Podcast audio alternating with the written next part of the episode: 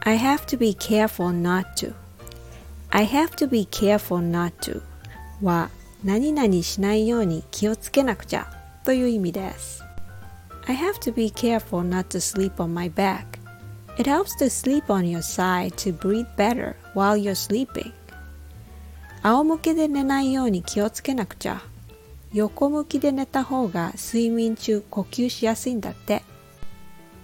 I have to be careful not to offend anyone, especially when I'm tired. 誰かに嫌な思いをさせないように気をつけなくちゃ。特に自分が疲れてる時には。I have to be careful not to forget to breathe in a lot of air before I record my voice. It helps to speak better that way. That's one thing I have to remind myself every time. How about you? Do you sometimes feel like you have to be careful not to do certain things?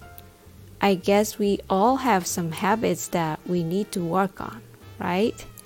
Thanks for listening.